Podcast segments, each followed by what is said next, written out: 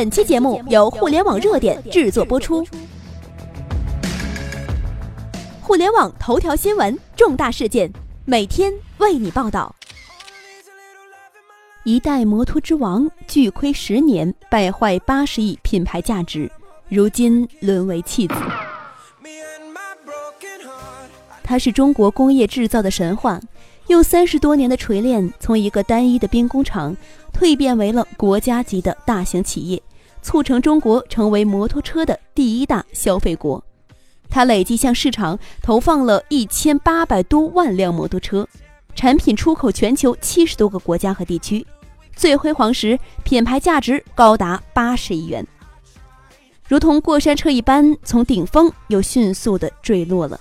如今，它已经连续八年净利润为负值，二零一五年末净资产余额仅为七百九十四点七万元，资产负债率高达百分之一百四十二。它就是嘉陵摩托。因创新而成功，因为守旧而衰败。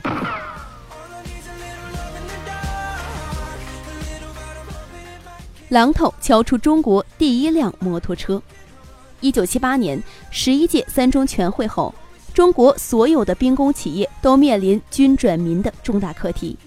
党委书记兼嘉陵厂厂长孙寿鹏大胆提出了生产摩托车的想法。摩托车当时是一个技术复杂的高档产品，全国产量不到五万台，而且几乎全是军品。现实没有浇灭孙寿鹏的决心。不久之后，嘉陵厂成立了一个七人摩托车的筹备小组，先后赴南斯拉夫、日本等国考察。南斯拉夫工厂的合作条件苛刻，对方提出摩托车的心脏，也就是发动机，必须用他们的。中国摩托车不能进入有他们销售点的市场，除了巨额的技术转让费用之外，还要另付百分之一点五的技术提成费。因为两国断交二十多年，对方甚至无知地问：“中国有没有自来水？中国人不是只会骑自行车吗？”考察团之后启程去了日本，参观了本田和雅马哈的工厂。日本摩托不但质量好，而且品种繁多。经过对比，最终订购了三辆本田的 PA 五零车型。一九七九年四月，嘉陵开始组建摩托车的研究所，是要用五个月的时间造出第一台样车，为一九四九年国庆献礼。无图纸资料，无专用设备，百分之八十的材料不对口，只有靠最原始的依葫芦画瓢似的测绘仿造。有些精密零件儿，比如说像发动机的活塞，只能靠工匠用手工一点一点的磨出来。塑料、橡胶跟不上了，职工就把自己的旧凉鞋拿来做原料。四个月后，中国首辆民用的摩托就诞生了。这款被命名为 CJ 五零型的嘉陵摩托车，车重一百斤，时速六七十公里。孙寿鹏非要亲自的试骑摩托车。结果因为过于兴奋，操作失误，摔掉了门牙。当年国庆，五辆嘉陵 CJ 五零型的摩托车在天安门广场绕场骑行，引起了极大轰动。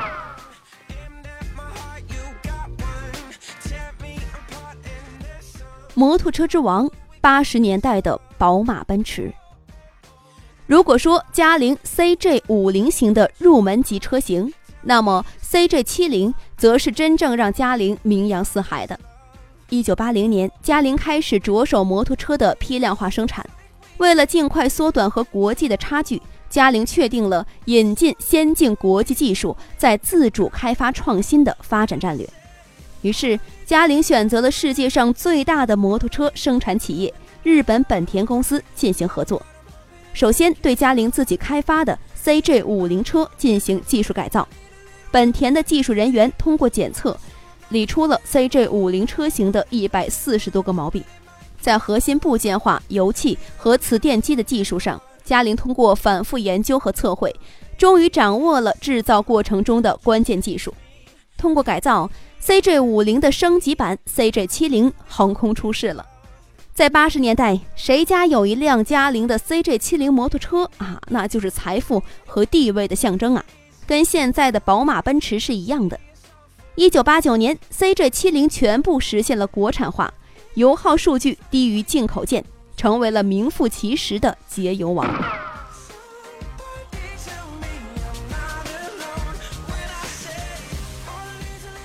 重庆魔邦神奇的经济联合体，跨行业组织专业化大协作是嘉陵当时另一个重大决策。为了打开销量，嘉陵不得不把成本三千多元的一辆摩托车定价为六百元。所以在最初的几年，摩托车的销售一直是均品补贴。拿 CJ 五零摩托车举例吧，全车呀有一千五百六十个零件，仅仅加工一个弹簧成本要十多元。全车十九个弹簧成本就要一百多元，如果把全车弹簧交给专业厂商生产，价格会控制在四十元以下。于是嘉陵展开了跨系统、跨行业的零部件的配套工作，从最初五家发展到了后来的一百多家。在嘉陵的带动下，众多摩托车企业在重庆诞生了，成就了重庆摩邦的美誉。大家都围绕着嘉陵这个香饽饽来赚钱，形成了经济联合体。一些嘉陵的配套企业资金雄厚起来之后，开始向整车发展。最典型的就是宗申和龙鑫。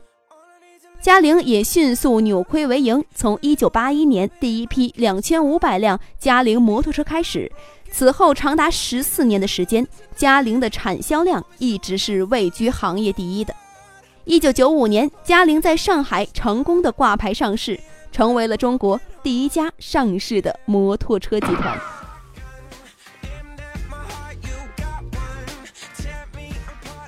神话破灭，净利润负的二点五八亿元。一九九五年对于嘉陵具有深刻的意义，这一年嘉陵也达到了发展的最高峰，摩托车的销售收入达到了四十六点五三亿元。产销量达到了一百一十点八五万辆，成为中国摩托车行业产销量首家突破一百万辆大关的企业。企业大了，想法就多了。之后，嘉陵集团开始了对外投资和向外发展的道路，先后在海南、广东、上海、哈尔滨和山东组建了摩托车厂。从南到北，从东到西，都是由嘉陵集团投资或者是合资组建的摩托车生产企业。另外，嘉陵集团还投资了部分的零部件企业，如成都的化油器等等。在香港、越南、印尼和美国的迈阿密也有嘉陵的销售公司，甚至不务正业的在重庆、海南等地涉足了房地产和酒店行业，搞起了多元化经营。但是很快问题就出现了，在那个时候，辉煌的国企也意味着承担更大责任，卷入更多的纷争。当企业做大时，国企机制就成了一种制约，员工不思进取，企业体制繁琐，市场反应迟钝，产品的创新不足。处于当时的历史环境，国企想超凡脱俗，像民营企业一样经营，也是不实际的。之后，人人都开始趴在嘉陵身上吸血了，嘉陵摩托开始迅速下滑，直到二零零六年，嘉陵集团净利润已经达到了负的二点五八亿元。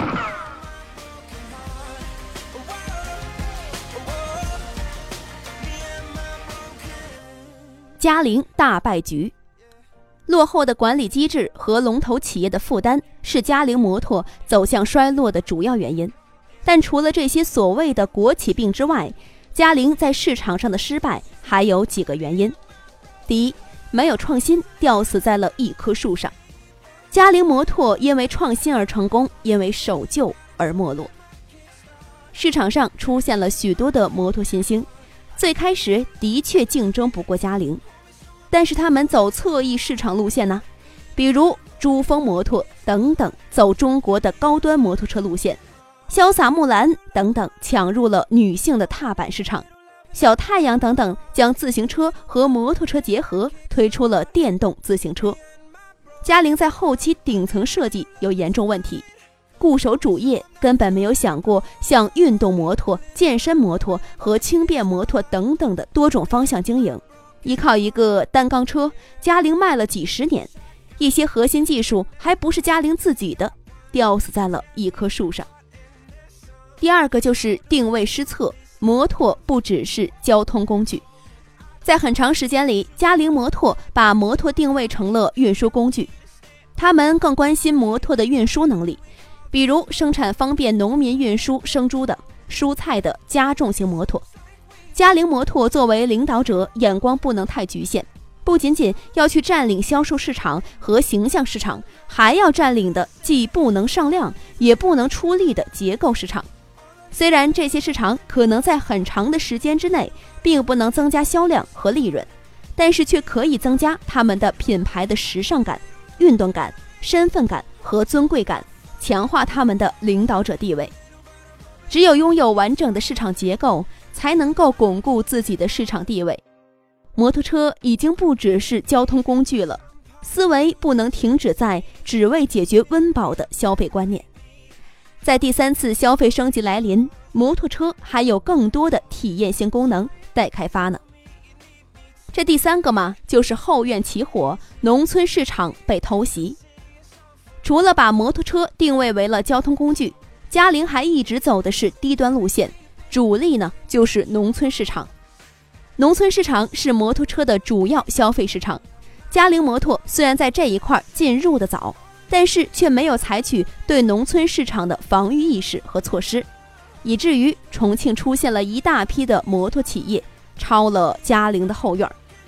这些企业过去都是给嘉陵提供零配件的，比如被誉为重庆魔界五虎的力帆、宗申、龙鑫、望江和建设五大摩托集团。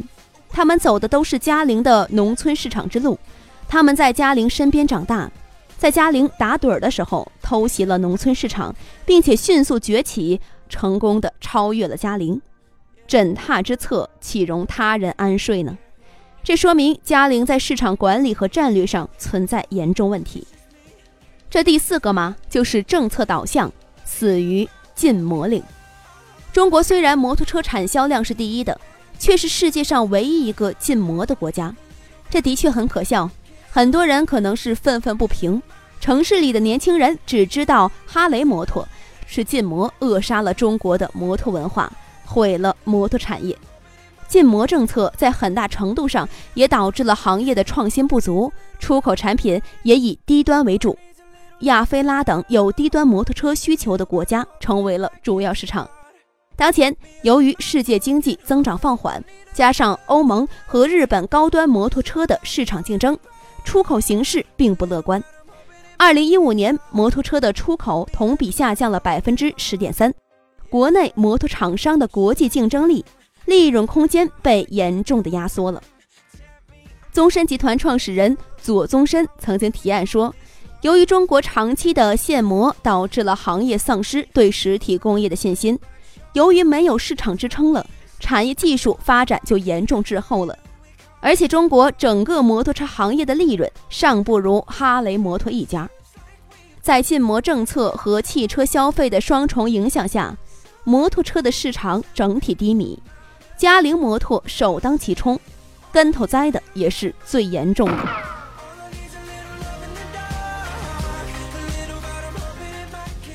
一代天骄沦为弃子。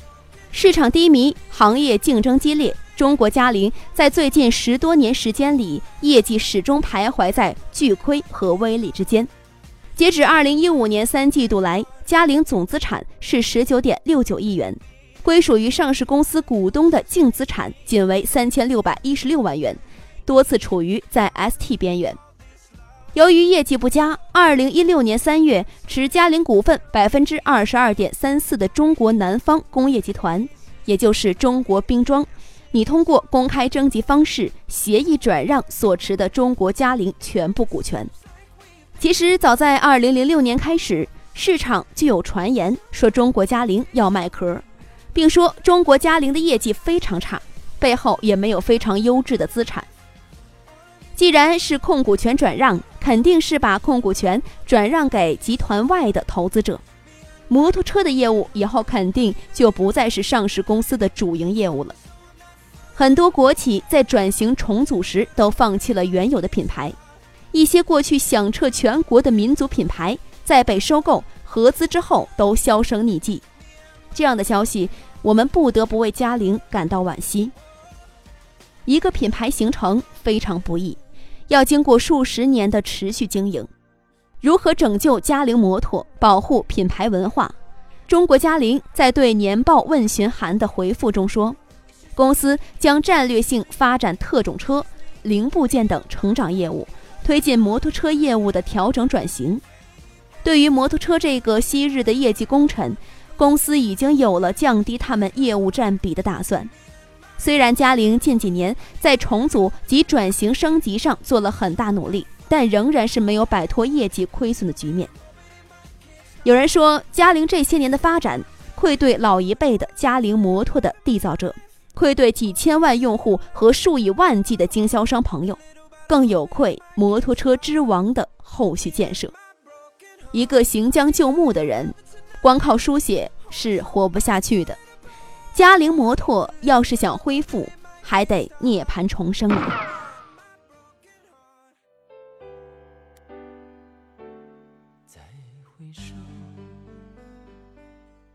以上就是本期的全部内容。了解更多头条，微信搜索公众号“互联网热点”，点击加微的“互联网热点”进行关注。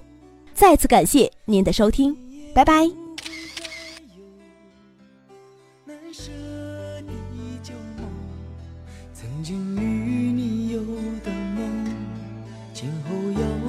谁诉说再回首背影已远走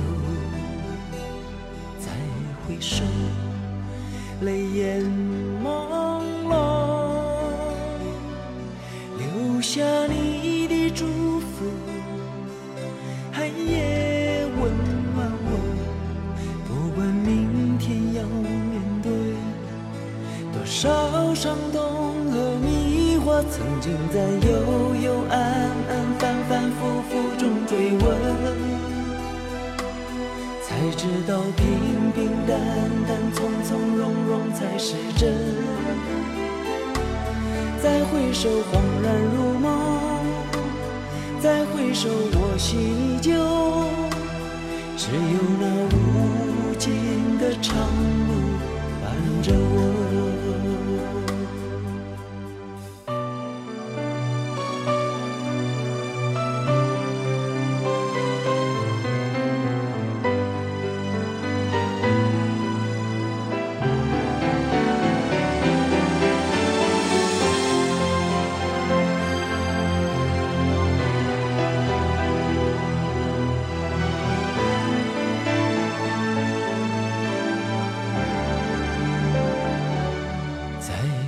回首，背影已远走。再回首，泪眼朦胧，留下你的祝福，寒夜温暖我。不管明天要面对多少伤痛和迷惑，曾经在幽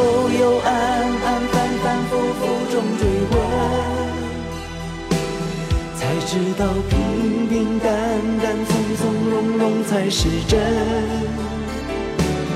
再回首，恍然如梦；再回首，我心依旧。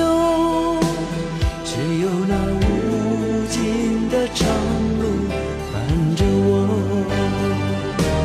曾经在幽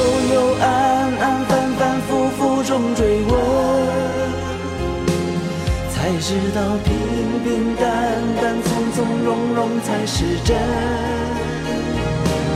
再回首，恍然如梦；再回首，我心依旧。只有那无尽的长路伴着我。再回首，恍然如梦；再回首，我心依旧。只有那无无尽的长路伴着我。